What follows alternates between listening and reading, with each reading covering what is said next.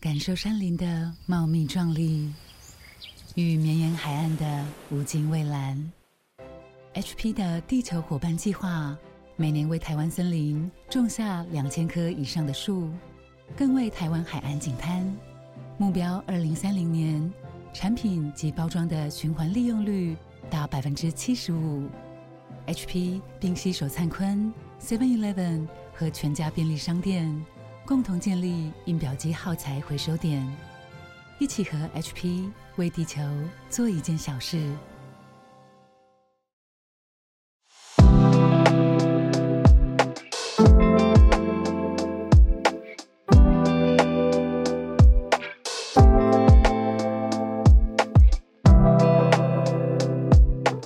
小鹿早安，大家早安。哈喽，早安，大家早安！欢迎大家来到今天一月三十号星期一的全球串联早安新闻。大家早，开工愉快，各位，我们跟大家一起。哎呦，心情怎么样？我们大家一起开始面对这个新的一年。对呀、啊，哎、欸，我今天很感动哎，我一直以为，因为我们等于是十天吗？是十天吗？十天，十天整整没有在呃节目上面跟大家见面了。那今天你看时间准时吧，对不对？然后房间的人数还是一样，谢谢大家，大家大家都是勤劳的好孩子。对，我觉得今天大家加入节目的时间其实还蛮蛮准的。嗯，也没有变化啦，我觉得非常非常窝心，嗯、谢谢你们。哎，你们也陪我们呢，有一种大家都在的感觉。对，没 错。那我们一开始就选了一题，我觉得算是另类疗愈的社群题目吗？我觉得没有另类，就是疗愈，就就是疗愈吗？他对，就是本人就是给我了信心与力量。对，很特别，因为他不是，我觉得以传统观念来说，不是一个正面的新闻，但是却是他他也没有什么伤害，就是，但他是一个。嗯跟一般人来说，我觉得很多网友太有创意了。那、呃、但是对一般人来说，大家可能可能有听过《怦然心动的整理魔法》吧？对，《怦然心动的整理术》是不是也有人这样子翻？就是这个作者，这个一开始是一本书嘛，对不对？就是在在这本书的当中去介绍他如何收纳，然后以收纳改变他整个生活。当时从日本然后到台湾都非常非常的风靡。对，全球，因为他后来还上了 Netflix，做成一个纪录片。有有有有，对，嗯、就是他叫做 Maria Kondo，嗯，对不对？他叫做近藤麻理惠，对，呃，是可以号称叫做收纳女王嘛。那 Netflix 那个纪录片是他还带着一个日文、英文的口译员。跟他去美国好几户人家里面，有点像是拯救，对，拯救乱到不行的一家，那他就会出现，就会很细致的帮你整理跟收纳出一些规则，所以很多人就会曾经下令下定过那种新年目标，就是要把家里整理得很干净。我觉得你的关键字下的非常好，就是新年目标，因为包括我自己本人也是，就是尤其是除夕到大年初一那一段时间，焦虑的累，就是一整年，就是你要累积的所有的。呃，零散，然后觉得所有的没关系，粗枝大叶，然后全部都想要在那一天之内赶快给它收纳整齐，除旧布新，然后到大年初一的时候可以用一个全新的姿态。每一年都这个样子哦，从我小学我就记得我有这个印象，就要这样子做。然后可是我觉得 越大就越难，所以那个心理压力就是一直堆积上去。嗯，那我可以跟大家分享我的 私生活，就是 我今年呢过完新年之后，我的房间还是没有整理好，但这本来是我新年的目标之一。但是昨天看到这个新闻以后，就感觉好多了呢。好，那他说了什么呢？他说就是呢，因为他自己是让人怦然心动的收纳女王，那他应该要在任何的状态之下都很理解，就是收纳还有把生活弄弄整齐。是他的呃核心，对不对？最对，他是一个代表人物，就是断舍离的代表人物。大家看到他就觉得，哦，他家是干净到不行，一定超级极简。但是现在的新闻来了，就是呢，他接受媒体的采访说，他现在生完三胎之后忙翻了，家里很乱，半放弃整理，就是 kind of have given up。对，对，这个是这个是外国媒体他们在报道，因为他真的很红了，在全球大家都认识他这样子。那我觉得这也很很很很酷，就是他说啊，我差不多已经放弃了，可以想象得到他的讲话的语气跟呃他的神情这样子。那我就有一题想问问看大家，因为是三胎之后，第三个小孩之后，他就放弃这一件他。坐标，他的人生坐标的价值中心点，对不对？嗯、大家可不可以跟我分享，在聊天室当中，就是有小孩的家庭或有经验的爸妈，是不是一胎也还好？是不是两胎也还好？但如果真的是就是两父母亲要照顾三个小孩，哇，真的就。就让他真的吗？让他自然。为什么我身边朋友，我觉得从一胎开始，家里就地上会一直踩到小孩的玩具。我听到的都是他们脚到很小心。Alice 说一胎就累了，一胎就已经点点点。Jeff 觉得跟小孩无关，还是要看小孩。哦，只要有小鬼都很难。网络上，我想跟大家分享的是，我看到网友太有创意了。网友看到，我觉得最喜欢的一段留言是：我还没成为近藤麻里惠，近藤麻里惠先成为了我。啊！太酷了，太酷了，是不是疗愈嘛？而且在这个过年期间，最后一最后一发就是让大家可以看到，呃，女网友日常的一面。对，但我觉得这不全然是一种呃所谓看笑话吗？或者说好像觉得啊，他竟然改变了，那我是不是就不用改变？也没有这么负面啦。我觉得也有人的讲法，我觉得很有趣。有人讲法是说，哇，这个说法其实是很有待保留的，嗯、因为他是 kind of given up。对不对？对，他也没有说完全放弃，完全就放弃了，对啊。对，反而有人说隔了这么久没有看到他的作品，是不是他用这个方式来吸引大家关注？对啊，我就觉得，哎，好像也不无可能。对啊，就是有一部分的分析说他是不是接下来会有新作品了，所以他先用这个来炒一个新的话题，然后重新回到大家的话语圈。我不得不说呢，他非常成功，毕竟我们现在大家也都在。他下一本书可能就是三宝妈的收纳法则。在我快要放弃之后，我到底是怎么回到我的这个设呃收收纳的对这个生活？最后一章的标题都帮他想好了，就是 You can kind of give up。不要忘记，想休息的时候可以休息。对，对，啊，要休息再回来，有一个韧性嘛，这个很重要。对，他的关键句就是说说，呃，他每次看到一个东西，就是说，Does this spark joy in your life？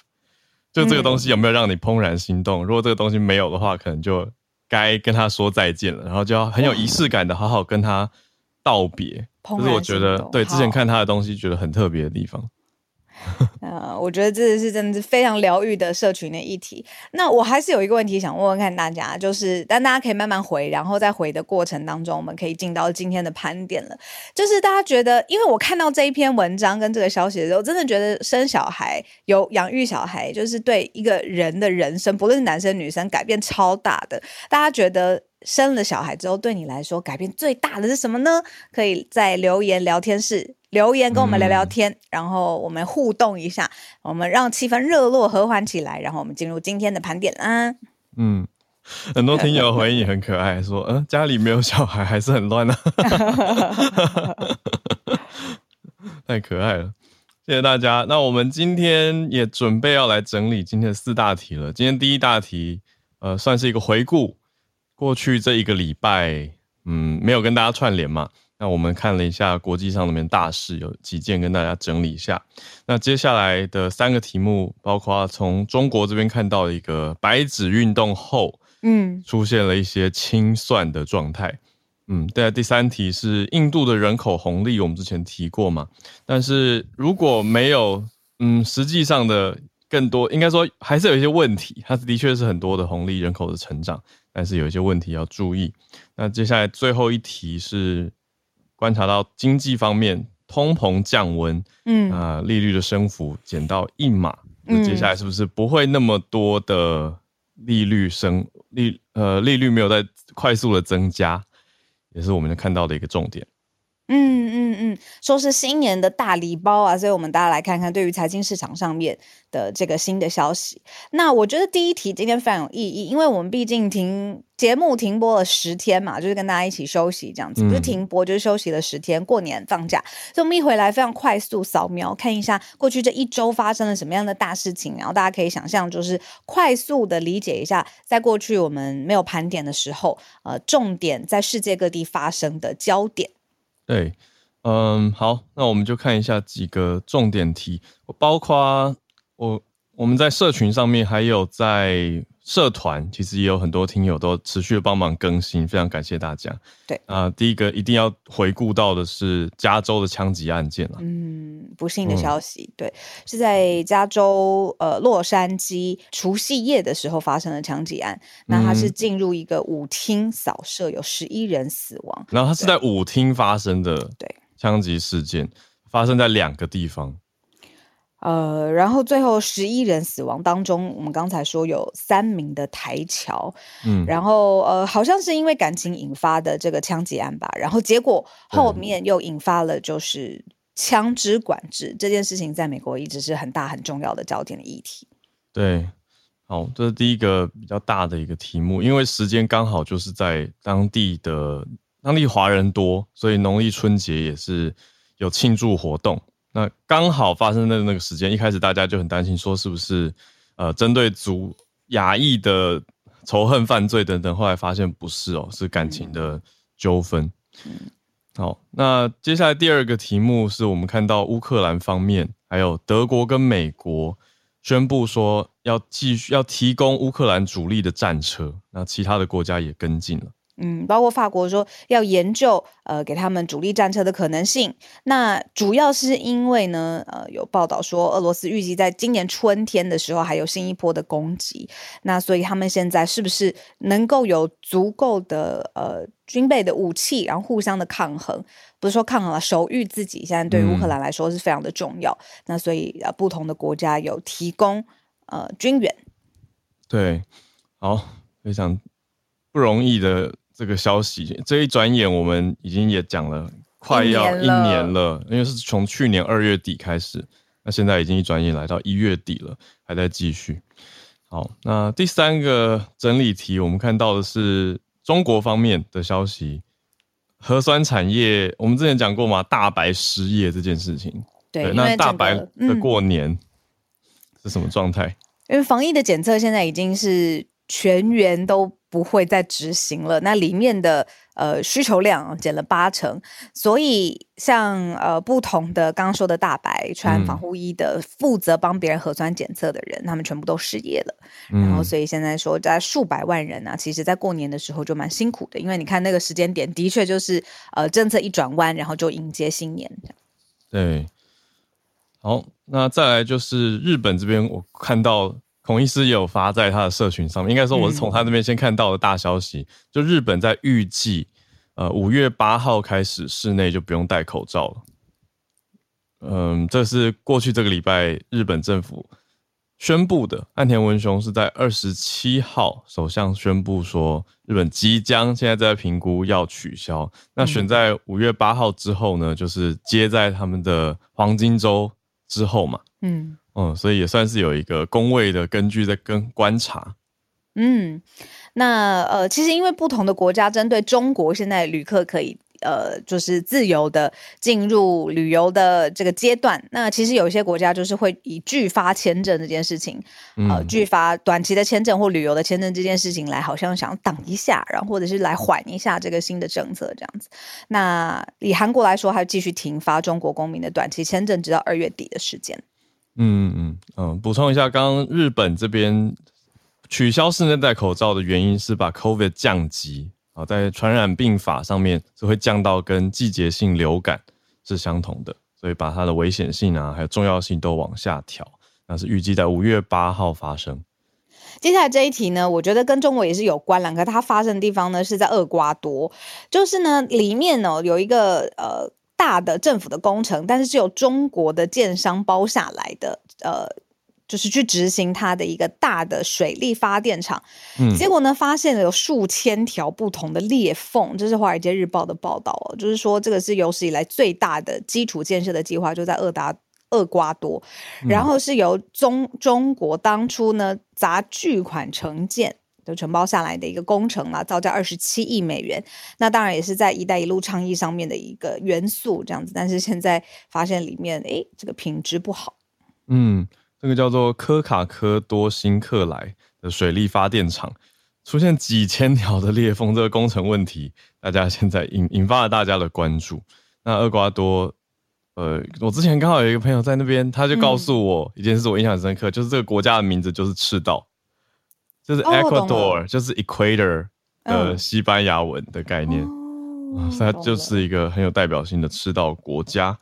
那现在出现了这个裂痕，大家就在看说，哎、欸，中国“一带一路”是不是也是一种工程裂缝的概念在看呢？那这些国家，你说这样子的建造品质，让很多人会担心基础建设受到的冲击跟影响。那是不是也变成要跟中国再借更多的钱，或是要他们来完成这样子的工程，也是一个看点。嗯。那科技方面还有太空方面的消息，也可以帮大家来看一下。嗯、就是 NASA，NASA 呢，他们现在在研发一个核动力的太空船。那他们已经证实了，是为人类登陆火星要来做准备。那过去呢，他们一直研究就是核热来推进的这个概念跟原则，运用核热的这个技术呢，从地球前往火星大概四个月的时间。原来要这么久？对，好，因为传统的化学动力引擎要大概九个月。这么长，嗯、对呀、啊，但是现在就是有继续努力，所以这时程有缩短。哇哇，这个跟 SpaceX 感觉一定也会有一些些合作的机会。嗯，那这是我们看到几个过去一周主要题目。那过去两天呢，也补两题给大家。嗯、一个是捷克选出了新的总统，那这位帕维尔，呃，他是可以说是国民英雄的一个概念。哦，对，嗯、那他。他已经当选之后呢，他也马上就跟乌克兰总统泽连斯基预计要电话对谈了。嗯，那接下来呢，跟台湾相关的就是也预计安排好要跟总统蔡英文谈话。嗯，因为帕维尔他之前接受呃媒体公开采访的时候有说他会支持捷克跟台湾之间的关系。呃，但是就是捷克的官员过去一直跟中呃，就是说跟台湾有密切的友好啦。嗯，那虽然整个就是布拉格的官方是。一中的政策，像呃欧盟一贯的政策一样，但捷克的官员其实是非常非常的就是跟台湾是友好的关系。对，而且帕维尔他有发表过一些关于中国的言论，他的角度也是认为要小心中国的威胁。好，这是帕维尔这边的一些补充，就是捷克现在的新总统。嗯、那另外一题则是纽西兰的北岛出现了罕见的洪灾，嗯，奥克兰是一个蛮多坡的地方。嗯，可是这个人口有一百六十万的城市，却在过去两天出现了非常大的豪雨，而且还造成了土石流跟山洪爆发，还有道路坍塌。那已经持续了一段时间，到现在还状态紧急状态还没有解除，所以这个也是极端天候，应该是极端天候造成的影响。特别跟大家讲一下，我们这边有一些听友在纽西兰一定早就已经关注到了，那就让大家知道这件事情是这个周末才。比较大的消息，好，那以上是我们今天第一大题的整理跟大回顾，非常非常的饱满，我觉得，嗯，因为我不知道你会不会这样子，就是，呃，如果几天没有关心新闻上面的动态，就会觉得其实落了很多了，因为你看现在世界变动，每天都很有进度，对，每天都很有，那所以我们今天想说第一题就用这样的方式让大家知道，快速的知道。好，那经过这几题以后呢，第二题相对有一点算慢新闻吗？哦，后续的追踪整理哦，中国是不是在秘密清算白纸运动？嗯，有点惊人的慢新闻吧？嗯，对，因为这是《纽约时报》的算是非常重量级的报道。嗯，他们的结论啊，先说结论，就是说中共呢这一次要决心要警告这些。呃，在白纸运动上面，曾经不论是参与，或者是你去鼓励别人参与，或者是在过程当中你的情绪煽动了整个群众的情绪的这些人，他们决心要警告他们。那怎么警告呢？就是做一种清算，清算什么意思？就是带走他们啦。不论是你去你的工作的机构带走了。这个人他可能正在工作的当下就被带走了，然后或者是你带走了之后，你就拘留他，然后让你供出更多的你当时一起的呃伙伴，或是同呃怎么说同不能说同行，就是站在同一阵线的人。然后这是中国现在正在进行的，就是针对当时他们抗议的白纸运动的这些参与者，一连串的秘密的不知道的，而且忽然之间就发生的行为，结果现在被《纽约时报》来重量级的报道。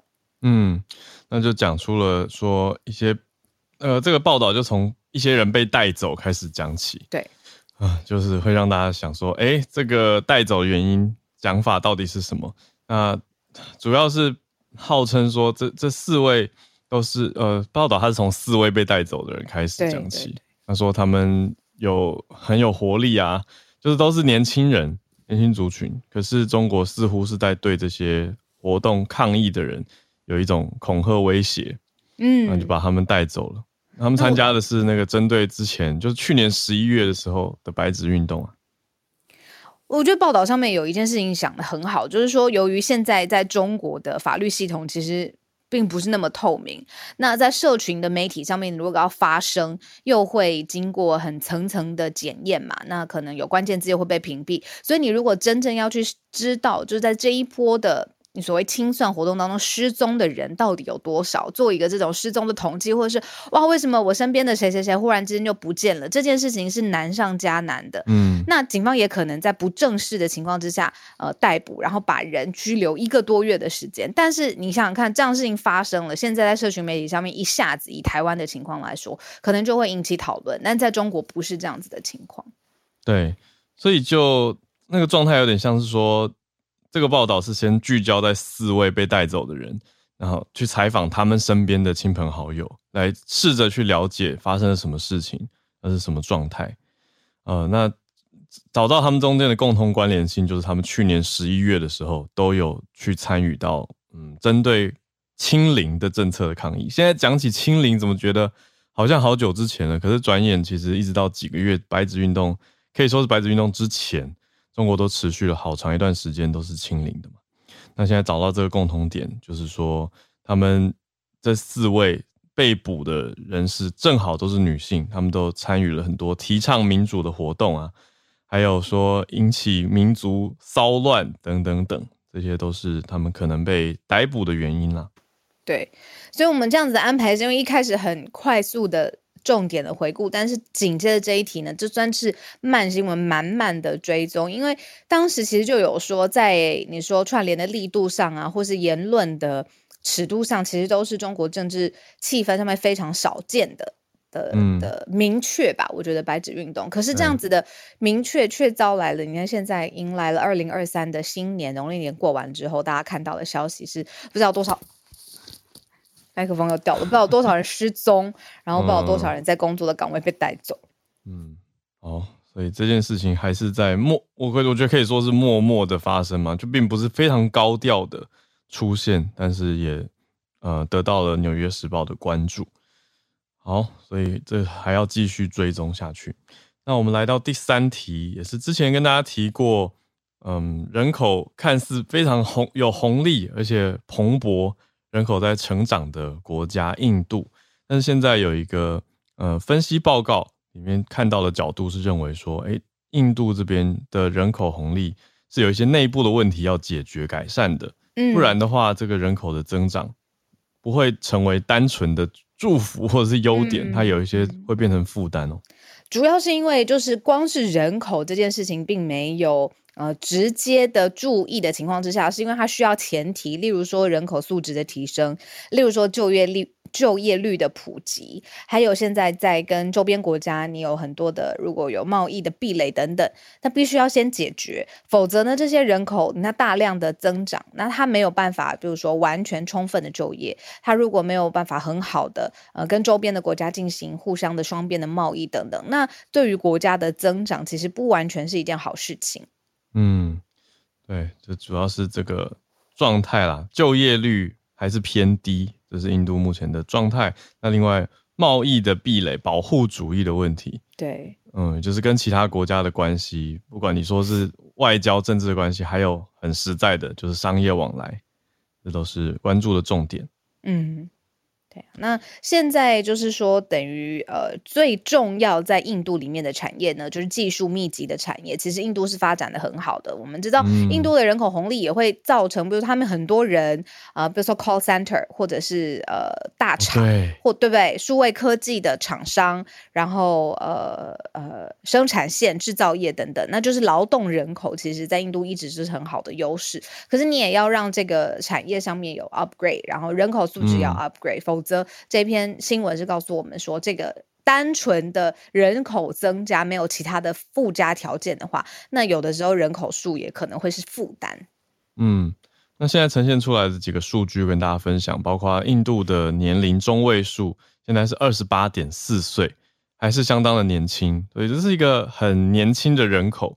那再加上经济成长，至少最近的这几年应该是很不错的。但是呢，预估到了二零二五年，你会发现全球有五分之一的劳动人口都在印度。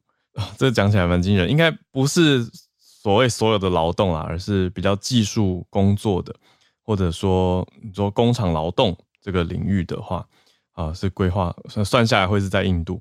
那印度，但是如果接下来二五年之后还要继续引领潮流的话呢，也要做出一些转型跟调整，因为也要看到企业要愿意离开中国嘛。因为目前的世界工厂，大家眼睛还是会看向中国，所以印度相对的比较低廉的劳工价格，那另外这些工厂的。条件呐、啊，还有国际贸易的条件，也要有相对应的准备，才可以真的成功的吸引大多数的嗯制造商愿意搬离过去。那包括我也会想到，我们之前提过说，哎，越南也是一个大家的看点，或者是东南亚其他地方，也都是很多你说制造商、制造者在考虑要移过移移过工厂过去的地方。啊，不过这个我们几句话就讲完了，实际上。要搬移工厂这件事情实在是超级超级大的一个工程，这个整个供应链的变化，所以它不会是短时间就发生的事情，嗯、可是长期绝对会有一个所谓的趋势。嗯，那今天刚好来到我们盘点的最后一题，然后也提前跟大家说，待会八点半就是大家的嗯上来串联的时间。那、嗯今天的最后一题跟大家聊一聊的，其实是财经市场方面的消息，就是说最后呢，有可能升息的力道呢是降减低的。那接下来呢，可能升息减缓之后，哎。不知道大家接下来投资上面会不会有一些活络呢？好，这是呢，这是呃美国 Fed 他们就是一些具有决策权的官员，他们目前呢正在希望，当然就是通膨还有物价的抑制要继续走啊，这个方向一直没有变。但是呢，通膨已经走缓了，房市又降温，所以呢，大家都预测就是说 Fed。这一周要升息的话，它的升息幅度会比较小。那你知道这个市场预期的心理就非常非常的重要，因为有这样子的预期心理形成共识之后，那接下来市场上面就会有变化。嗯、所以呢，媒体就形容说，这就是一个新春大礼包开给大家。哦，那美国当然可能没有那么。就是农历年的气氛，但是媒体用这样子的一个标题，的确就很容易让大家想到，就是开春呃开工之后的这接下来的市场气氛其实是非常活络的。那关键呢，就是在这个预期的心态，就是 Fed 的升息幅度会减低。嗯嗯、呃，我觉得这边我特别关注到一个产业，有一种已经很、嗯、很失望的感觉，叫做房地产。呃，因为自从几个月前 Fed 开始。升息，而且那个时候升息的力度是比较大的，嗯、房地产业就受到很大的冲击，因为他们对利率的影响是非常大的嘛。嗯，应该说利率对他们影响是非常大的。那这个产业已经相对受到蛮大的打击，或者是大家的买气下滑了。那另外零售业也是销售没有那么好啊，工资的成长大家也觉得嗯开始变慢了。那现在联准会。这个算是某种程度上放出消息出来，让大家觉得说，哦，这个礼拜升息好像不会大升息，也许对这几个刚提到的房地产啊、零售啊，还有关注工资成长的人士来说，也许是一个比较好的消息吗？就是说，哎，接下来是不是不会再快速的大幅度的升息了？那市场是不是也相对看到通膨比较趋缓了？这算是一个比较好的消息，因为这个通膨跟物价，以美国来说是几十年来，去年可以说是一个高点。那希望今年是慢慢的可以平缓下来，而不是快速的往上走。对，但 也跟大家分享了，嗯，就我的认知是不会降了，只是会缓升，或是对啊暂时不再往上升。嗯，升息的幅度降低了。对，就还真还是很少听到物价。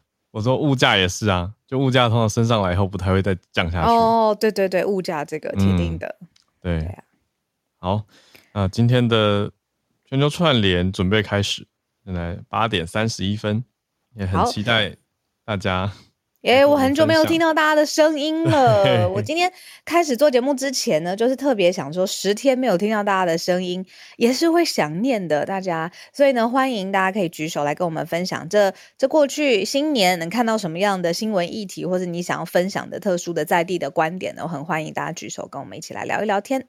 好，首先欢迎朱小汉，新年好，Hello，来整理。捷克的新总统吗？是的，是的，对啊，大家新年好，蛮有型的。对，所以我的题目是说他是这个捷克的这个型男大叔啊，当上了总统。呃，那他的名字是这个 Peter Pavel，呃，他本人是在一九六一年的时候出生，而且他算是捷克，就是可以说是现在呃北约国家当中为数不多的曾经是这个军队高级将领退役之后成为平民官员，然后当时这个被选为国家元首的人物。呃，那他本人就是从就是他是这个。受的教育就是军事学院的教育，然后就在军队当中成长。那他本人出名是在一九九三年的时候，当时正是这个就是巴尔干半岛的南斯拉夫这内战。那他当时率领大概二十九名士兵，成功救出了这个就是有大概几十名被这个叛军围困的法国士兵，一战成名，所以是这个崭露了头角。那他后来在捷克军队内部 这个一路晋升，那最终他是这个成为啊。北约当中的重要的这个军事将领啊，甚至在这个二零一零年代还成为北约的高级官员之一。那之后他就因为年龄因素从军队当中退役。那今年刚好就是这个去年其实就宣布这个捷克的大选，那他本人也是透露出竞选的意愿。那最终是这个开票结果，就是经过两轮的投票，他最终是拿到了五十八趴的选票，可以说是大比分，呃，这个就是领先。那他本人在外交立场上是明显。的这个对俄罗斯的强硬派，呃，他这个一上来，就是他包括他之前的言论，还有他的作为都。都可以看得出来，就是他一直以来就是要这个一直在提醒北约要提防俄罗斯，然后做出反应。那甚至说，在他就是继续发挥自己在北约还有这个就是军队当中的影响力。呃，所以很多的就是捷克给乌乌克兰的这个援助礼包，呃，其实本人他本人都是有一定的贡献。另外，虽然在外交立场上他是这个非常的强硬，呃，另外就是他是军人出身，很多人都是这个可能会觉得他思想会比较保守，但其。其实，在内政的议题上，他本人算是比较稳妥的中间派。那包括像这个同性婚姻啊，呃，还有这个 就是同性婚姻、堕胎权啊，啊，他本人都是支持的。所以，就是他的政治光谱也算是呃，总总来说算是中间偏右一点的位置。呃，那他在捷克境内的这个呼声是很高的，因为他之前军功这个有彪炳的军功，而且本人形象确实是不错，蛮有型的。呃，所以算是一位这个就是。有很大这个民意支持的这么一位领导人物，嗯、那现任的总统预计大概是在三月的时候会正式的这个交出权力，然后就退休。呃，所以到时候新政府就要组阁，然后再正式运作。呃，另外再补充一下，就是刚才提到，就是呃北约援助乌克兰这个主力战车，那、呃、现在就是已经确认的数字大概是超过了一百六十辆。呃，最多的就是德国制的这个猎豹二型，除此之外还有英国的挑战者型以及。及美国的这个啊、呃，就是 M one 啊、呃，就是 M one 系列，那这个还是要陆续运到。另外训练还是要一定的时间，所以短时间之内应该不会出现在这个真正的双方交战的地方，因为还是需要有一定的磨合。呃，不过就数量上而言，虽然就一百多辆，感觉不是很多，但是按照北约的这个就是编制上来讲，它大概可以装备两个重装旅，所以也是不容小觑的。嗯，就是这样。谢谢。嗯，谢谢朱小汉。感谢这个大整理，让大家更认识 Peter Pavel 这个捷克新选出来的总统，还有刚刚的战车的补充。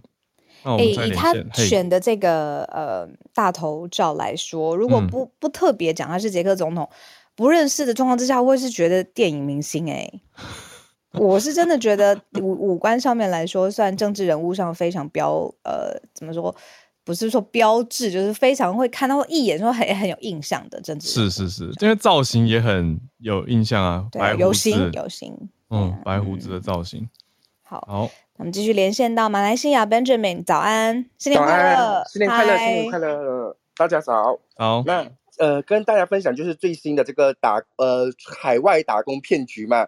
那去年一整年其实都台湾跟无论是台湾跟马来西亚都有发生过，就是呃国人到到呃这个缅甸或者柬埔寨打工，那被卖猪仔。那现在卖猪仔情况的这个新闻，呃被广泛报道过后，就有最新的这个作案手法，就是这个呃卖猪仔集团，他们把这个基地转移到了新加坡，先是呃这个广呃就是广告招招呃招揽这个。高级经理的这个职务，把你们，因为大家都认为新加坡是一个高高薪国家嘛，也在东南亚国家里面算是呃比较发达的国家，所以大家看到这个呃这个 offer 的话，都会去接受，去到新加坡工作。那其实哦，他们就是这个打呃这个卖猪仔集团，他们会先给你就是养肥你过后，再把你用升迁的理由被叫你去到泰国，去到泰国过后，再把你转到这个呃缅甸的 KK 园区。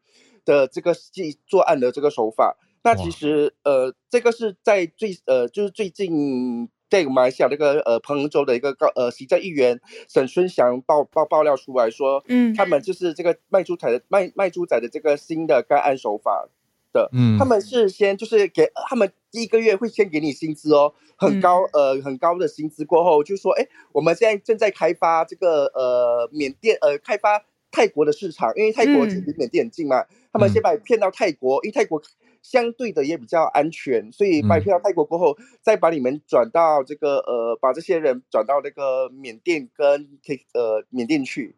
嗯，就是一层一层骗，而且是让你比较没有戒心的骗，因为先让你去的地方都是让你感觉，哎，不是缅甸啊，也不是去去去柬埔寨啊，可是结果一层一层的，最后还是送到那边去。对。哎，我这边可以补充，就是这个卖猪仔或猪仔的意思，其实就是是不是呃，必须要到另外第三地工作的劳工啊？应该说人口贩运吧？对，人口贩卖，他把他把人口把人当成猪猪来卖，哦、因为他们是其实就是他们，如果你不愿意做的话，这个这些呃卖猪仔集团，他们就会把你从 A 集团卖到 B 集团，再从 B 集团卖到 C 集团，嗯，不断的剥削，就对。咚咚咚咚咚！对啊，因为之前有传出一些照片，很恐怖啊，就是真的很像把人当要要宰杀的猪只一样，装笼子啊，嗯、关在里面等等，很可怕。哎呦喂、啊，所以才叫猪仔。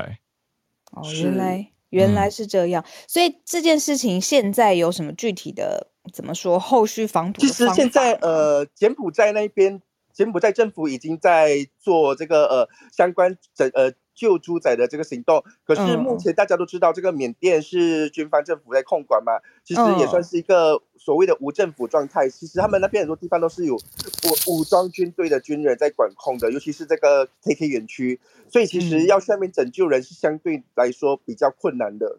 嗯嗯嗯嗯嗯，理解。好，谢谢班智铭，让我们了解现在大家还是整个集团，对啊，对啊。等于说他们是层层剥削，可能已经原来资源啊、生活条件啊、呃经济都状况不是不是那么好的人了。嗯，对啊，嗯嗯嗯，谢谢班智铭。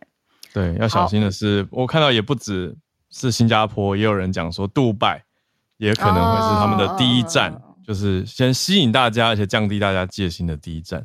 所以大家，我觉得不管哪里求职，可是特别海外求职，因为人生地不熟，所以更要特别多加注意。好，那继续跟日本的翠翠打招呼。翠翠早安，新年快乐！新年快乐！嗨，到声音好怀念哦，感动。好，那呃，因为其实现在刚好在冬天，那我其实大家知道，我之前有报道过有关于滑雪的事情。那我今天刚好，我最近刚好看到一个蛮有趣。那其实台湾的中央社也有报道，就是其实在日本的长野县发生雪崩，然后有十一名外籍嗯的滑雪客他们。脱困之后下山，但是也有报道，有呃，就是 NHK 有报道，其中呢有五呃有两个人是意识不明，所以他们正在搜救当中，这样子。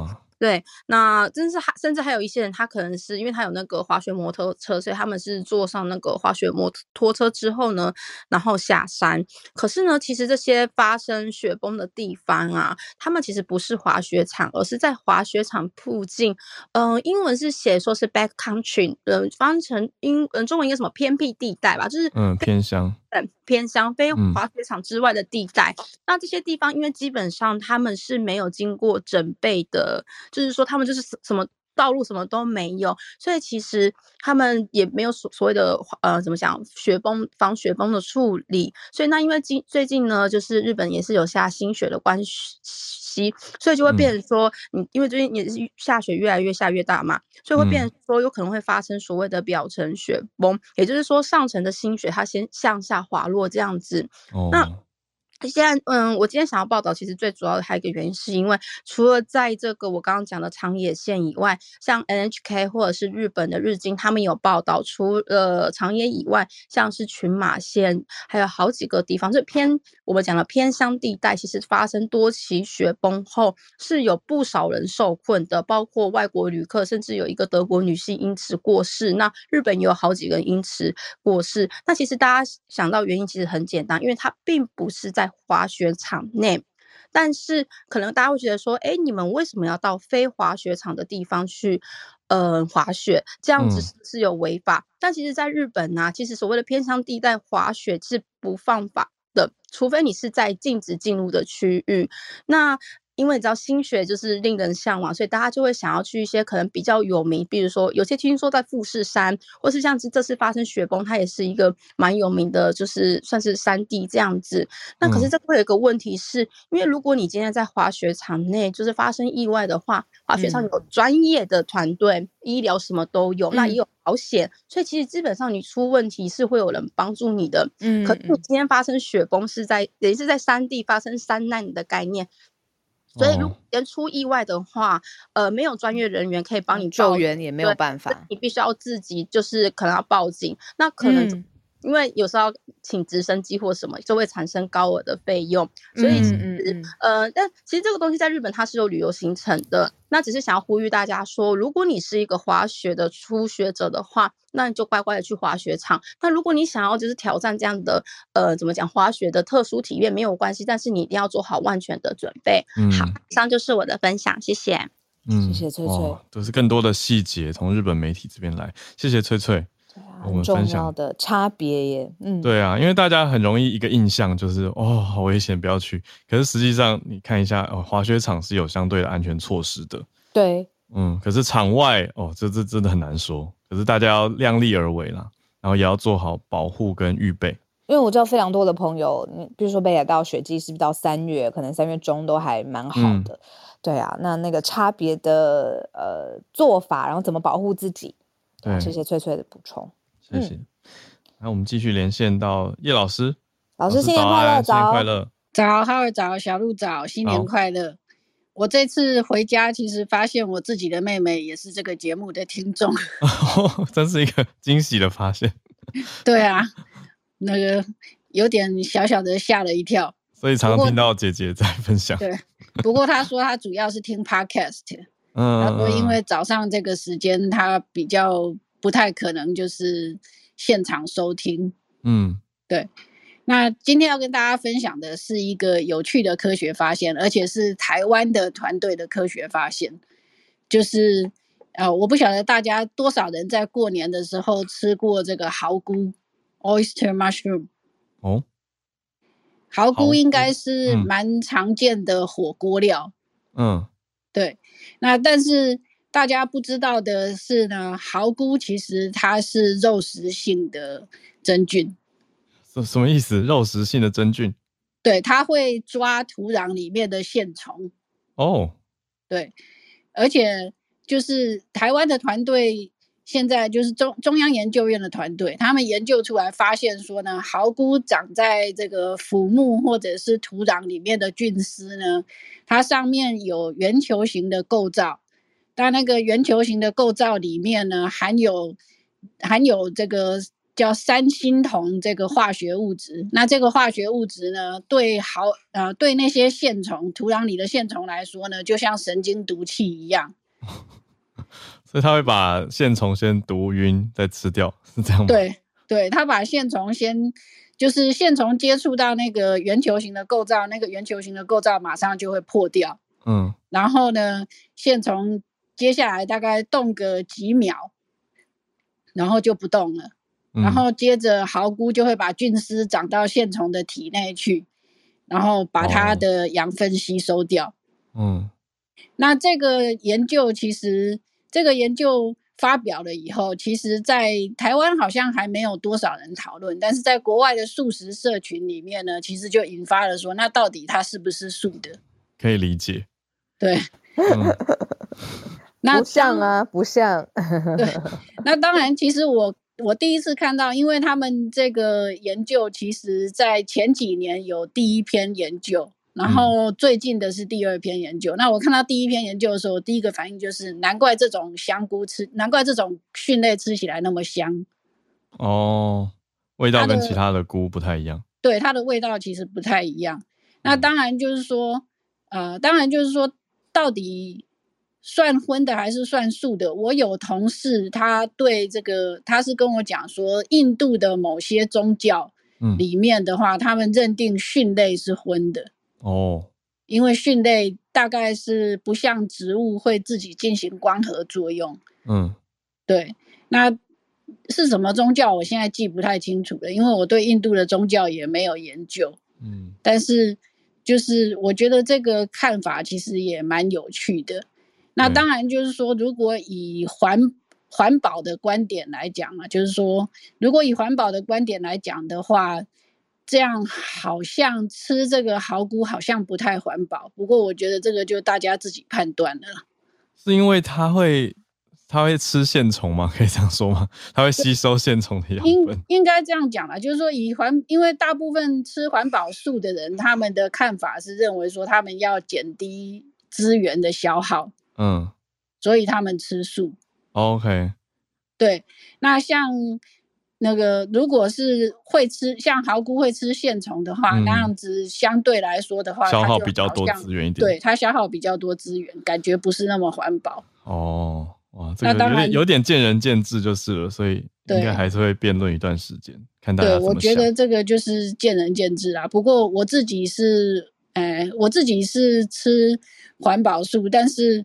可能是因为我对这种奇奇怪怪的科学知识比较有兴趣，所以我看到这个文献以后，我在过年的时候看到好菇就忍不住拿了一包。好菇就是那个有有一些有黑帽子的，对不对？就这种菇，这样讲是不是很多菇都有黑帽子？没有，谢谢老师。嗯呃，没关系，大家其实上网去应该可以看到他的照片，对，对，对，好奇的话可以找一下。有网友补充说，在香港叫袖珍菇，那这个刚好可以来问问看 Bernard，就是香港的 Bernard。虽然今天要跟我们分享的是同性结婚的议题，哎、嗯、，Bernard 早安，Bernard 早，新年快乐，新年好，新年快乐，新年快乐，身体健康，身体健康，新年快乐。就呃，先再先讲一下那个卖猪仔的那个这原原词义好了，就是以前呢，其实当时候。呃，晚清时代的时候，其实很多那种华，呃，就是很多招华工，然后就去到，比方说东南亚啊，或是美，呃，美美国啊，或是欧洲那边去工作，那呃美，呃这呃对，南美洲、北美洲那边去工作。然后当时候呢，其实有很，就是当时候的华工呢，其实因为是用船运过去嘛，因为那个时候没有飞机，嗯、所以那个时候呢，其实很多的华工啊，其实在一个这一个房这一个房间里面，大房间里面去居住，然后呢，嗯、其实吃。他们那给他们放饭的时间呢，他们没有一格一格的碗，就有点像一个大盘这样子，他们就一起去那个大盘圈就挖饭嘛，然后挖饭去来来吃，所以就有点像这喂，就是有点就是有点那个就是喂猪仔牲口式的对待，就是喂猪的概念，所以就就变成是这卖呃卖猪仔就买猪仔，就是这个意意来的。所以从晚清开始就一直是这样子的称号。对，哦，长知识哎，嗯。所以，呃，然后对我就回去那个今天我要分享的呃新闻，其实就是在呃过年之前呢，就是台湾呢就是宣布说，其实允许外国跟港澳人士可以在台湾结婚。其实很多人就想说，诶。很多人就问，很多人就看到这个新闻。我那个时候跟朋友讲的时候，他们就问说：“哎、嗯，不是台湾可以结婚吗？”嗯，其实很多人就有这个误会，就是说台湾台湾是可以结婚，但是是他是说，如果你的伴，他是有分几个呃分几个分类。如果台湾人跟台湾人结婚呢，没有问题。嗯，台湾人跟一个外跟如果他们的伴侣是外国人，然后他们的外国伴侣是他们的国家可以允许同性。婚姻的话，也是可以结婚的。但是呢，如果他们的外国伴侣不的国家没有允许同性婚姻的时候呢，其实那个在台湾是不能也没有办法，没办法是有这个呃跨跨国婚姻这件事情。所以这一次呢，其实就因为其实之前有很多的人就是因为这件事情就打了不很多的官司，就是就是就是用法律的途径去。呃，叙述说可不可以，就是让同呃跨就是跨国的伴侣可以来到，就是跨国同性婚姻，对，没错，来到台湾结婚，对，所以这一次的结果呢，就是那在过年前呢，就是台湾政府内政部呢就宣布说，这是扩大了同性婚姻的适用范围，嗯嗯，对，允许了就是除了中国大陆以外的人士。嗯，以外的国家包括了，就是呃，包括了是香港、澳门，然后一些呃比呃其他呃比较是同在东南亚比较呃同性婚姻同性婚姻不太允许的，比方说新加坡、马来西亚等等等等都可以了吗？都都可以，嗯、除了中国大陆以外的，因为就还是有一些、哦 okay、还是有一些那个，因为呃中国大陆因为有一些就登记程序啊，一些面谈啊，还有一些就是他们呃就陆委会那陆委会呃跟移民署那边还没。谈好，好像我看到的新闻是这样说写说，所以其实这一次呢，其实真的对于 LGBTQ 跟这个就是跨国婚姻来讲，是一个很大的，这是一个进步的，呃，一个大很大的步伐，就是一个很不开心的步伐。嗯嗯。因为其实又我就我就有看到很多新闻，其实就呃很多就是跨国的婚。跨国婚姻，这跨国的伴侣，因为是那个时候，因为呃，就疫情的关系也来不了，因为他们没有呃，就姻亲的签证，然后也有之前呃一些很多的呃一些同志伴侣的一些呃，就是对于跨国婚姻的推动联盟啊，其实之前也有在一直在分享这个事情，然后之前呃我。我有今天也可以稍微推荐一下那个今天晚晚呃，就是收播的歌曲，就是因为之前呢，嗯、其实跨国婚姻，其实大家在推荐推荐跨国婚姻的时候呢，呃，梁静茹跟艾怡良呢，其实有呃在复翻唱的一首歌曲是《漂洋过海来看你》，嗯，对，那个时候就是因为他们就是他们的 MV 也是用了一个就是真实的呃。故事，然后再做成一个 MV，然后就艾怡良跟梁静茹一起是合唱出来的，Okay. 就是，就是我可以希望这是一个小小的一个推荐，然后就希望这这个也是一个很，我也很看，我就近期待，也是看到一些很多的这同呃我的一些同志的朋友，然后他们之后应该也有一些那个这。粉红炸弹也会开始在 开心的开心的事，对对，以上是我的分享，谢谢，谢谢 Bernard。哦，所以我听成了总结一下，就是假设我真是台湾人，但是我的呃同性伴侣他的所在的国家或是他的这个出生地国家，其实之前是不同意嗯、呃、同性婚姻的，姻的但接下来他们可以在台湾一起登记合法结婚，对哦。理解理解，谢谢。用的是台湾这边的一条叫做呃涉外民事法律适用法。嗯，的确是涉外。哇，等于是全世界除了跟中国人以外，其他地方都可以同性结婚了，在台湾。嗯，对呀、啊。嗯，好，好谢谢 Bernard 带来这个消息。对，因为港澳也适用。嗯，嗯，所以真的是大消息。好来，那我们今天最后的串联来到历史老师一粒百忧姐姐姐。新年快乐！新年快乐，早安！新年快乐，早安！新年快乐，嗨嗨！太开心了，又可以在这里跟大家分享新闻。嗯，那今天其实我觉得就很像二零二三年的整体给我们的氛围。大家还记不记得，其实很多经济学家对于今年的呃发展都是凭比较悲观的一个角度，都认为说今年有可能会出现一个通货的这种膨胀的问题解决不了，然后乌克兰战场也可能会继续陷入泥淖。但是呢，今天我看到一月二十九号在呃 BBC 的这个新闻网有一则这样的分析，就在讲德国、美国、英国三国他们即将要对乌克兰进行军事上的援助。那主要是德国，他会把所谓的豹二坦克，还有美国的艾布拉姆斯坦克，以及英国跟波兰也都会有更多具体的行动。试图让这个乌克兰战争的主动方变成是北约这一边，那连带着看上说，呃，刚刚汉超分享到北约的这个将领，他后来能够担任捷克的总统，嗯，也似乎昭示着，就欧洲现在有更强烈或更明确的这个方向，会好好的支援乌克兰。那坦克车真的可以造成战场上面决定性的改变吗？如果我们从历史上来看的话，呃，其实坦克只是单一因素。像说一九一七年的时候，第一次世界大战，英国人就开始首先使用坦克，而且他们当时数量超过数百辆哦。那的确是改变了战壕，呃，这个壕沟战这样的一个僵局。但是呢，英国他把战线往前推之后，也因为坦克的一些问题、故障啊，或者是不良率，导致又被德国反推一波。那一直到一九四零年代的时候，当时的坦克技术又更加成熟了。那阿拉斯这一场战争里面，英国跟法国就是利用坦克车给他们自己做掩护。才有后面敦刻尔克可以撤退三十几万人的大奇迹。那乌克兰这一次能不能好好利用坦克呢？首先，我们要知道这条战线哦，就是乌克兰跟俄罗斯它的整个国境线连接实在太长了，甚至超过一千多公里。所以这边的这个评估报道是说，他们可能会把所有的坦克车跟兵力集中在五到二十公里的范围之内，去进行所谓的单点突破。那我们可以看到，英国它不只是提供了十四辆的这个呃豹二坦克，它还有挑战者坦克跟三十门火炮的装甲车。那美国也说，我们还会再多提供一百多辆布雷布雷德利和这个斯特赖克的装甲车。但这样够了吗？就是我们现在听起来都是、嗯、全部都是正面的。OK。乌克兰其实在去年十月份的时候，要求的是希望有三百辆坦克、七百辆步兵战车跟五百门榴弹炮。